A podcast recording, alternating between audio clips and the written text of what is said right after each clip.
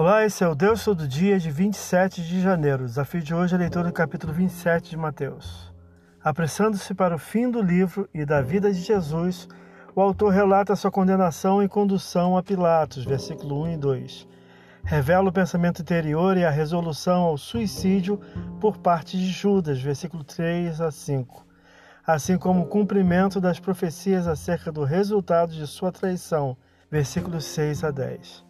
Apresenta também os bastidores do julgamento e condenação de Cristo por Pilatos, versículos 11 a 26.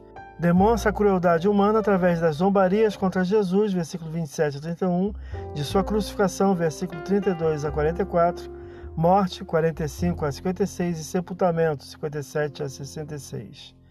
Esse é o Deus Todo Dia, boletura em que você possa ouvir Deus falar através da sua palavra.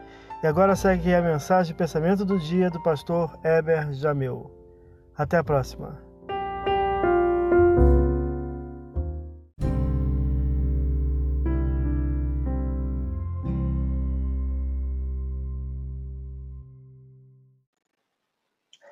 Pensamento do dia. Se realmente desejamos o reino de Deus, estaremos comprometidos com a palavra de Deus obedecendo-a, porque ao contrário seria incoerência.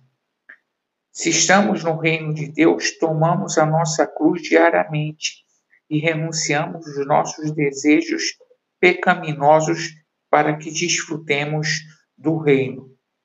Pastor Heber Jamil, que Deus te abençoe.